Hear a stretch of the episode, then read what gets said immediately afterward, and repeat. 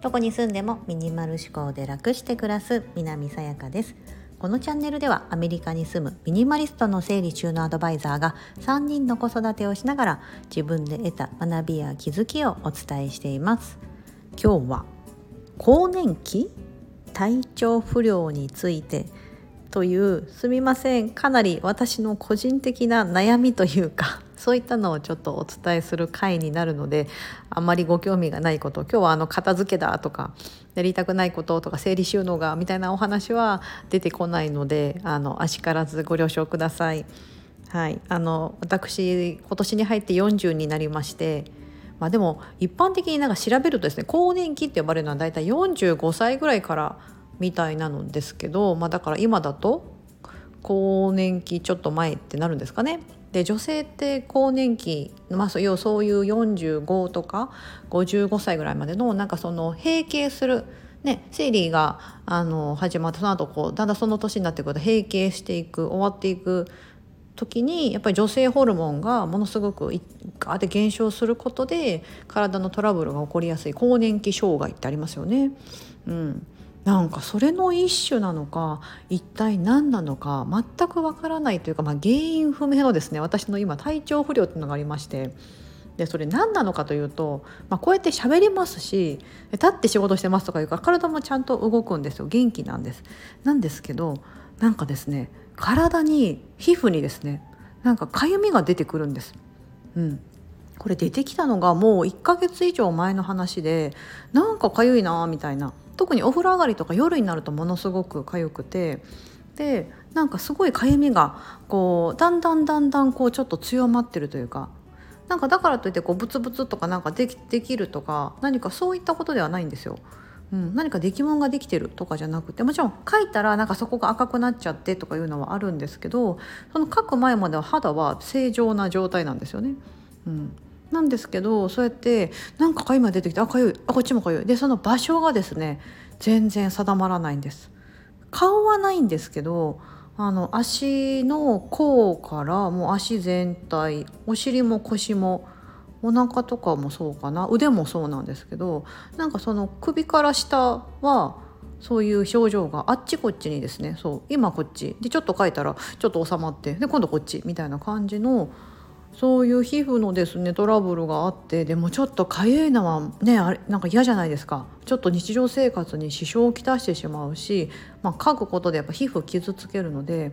調べてまたここ調べなきゃいけないんですよ。アメリカだからそんでそんな症状出たの初めてだからいろいろ調べてといっても英語あのそんな得意じゃないんで日本語でねであのありがたいことにねアメリカ在住日本人の人とかがねこうえ ブログとかでアップしてくれてるようなそういったものを頼りにあそういう薬があるんだと。なんか花粉症とか基本的にアレルギーの薬だけどそういう皮膚のかゆみにも効くよみたいなすごく効いたよみたいなのをあのブログ載せてる人がいておありがたいと思ってそれを買ってですね、うん、で確かに飲んだら効いたんです。飲んでから1時間ぐらいしたらあ確かにかゆみが収まってきたみたいな感じでああよかったみたいな感じそれ一粒飲んだよかったこれで終わるのかなと思ったらどうやらその薬はきついみたいでそのブログにも書かれてたんですけどほんとちっちゃな錠剤一粒なんですけど結構こう強力な薬で、まあ、それ飲むと一日中あのほら花粉症の薬ってこうきついやつあるじゃないですか。で飲むと本当一日中その花粉症の症状治まるんだけどもなんかやっぱり眠気が来るとかねなんかそういう類の多分薬なんですよね。うんなんですけどあのそれ飲んで2日ぐらいしてからかなほんと2日ぐらい何も症状出なくてあよかったと思ってたらまた出てきたんですよやっぱ2日ぐらい経った薬が切れたからですよね。あなんかちょっと出てきたなみたいな感じでその後飲むか迷ったんですけど、まあ、薬ってねあのなんか1箱買うと何粒かついてるので、まあ、じゃあ今度半分にちょっとカットしてこうよりちっちゃくして半分だけこう服用してみるみたいな感じでやってたんですね。でもやっぱ分かんなくあのそれやっぱ飲まないと出てくるんですよ症状が。うんなんだろう ええですよね。これ何ですか皆さん。これ何なんだろう。教えてって思うんですで病院行ったんですよ。で病院にですね相談して「いやこうこうこうでこういう症状があって」って言ったらもうその先生もなんかねもうそういうのってね基本ね原因が分かんないんだよねって言われて。あーなんかそう帰ってくると思ってたなと思いながらも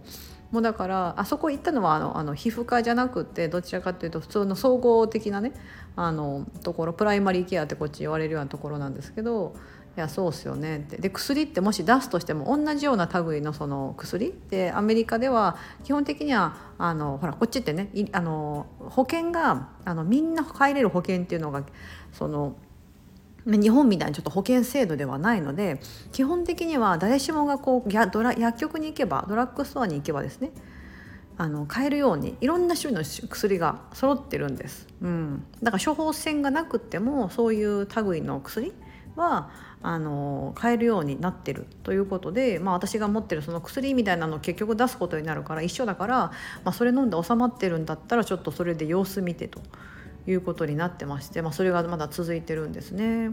だから何なのかなと思って私ちょっと前にアレルギーの検査とかもしたことがあったので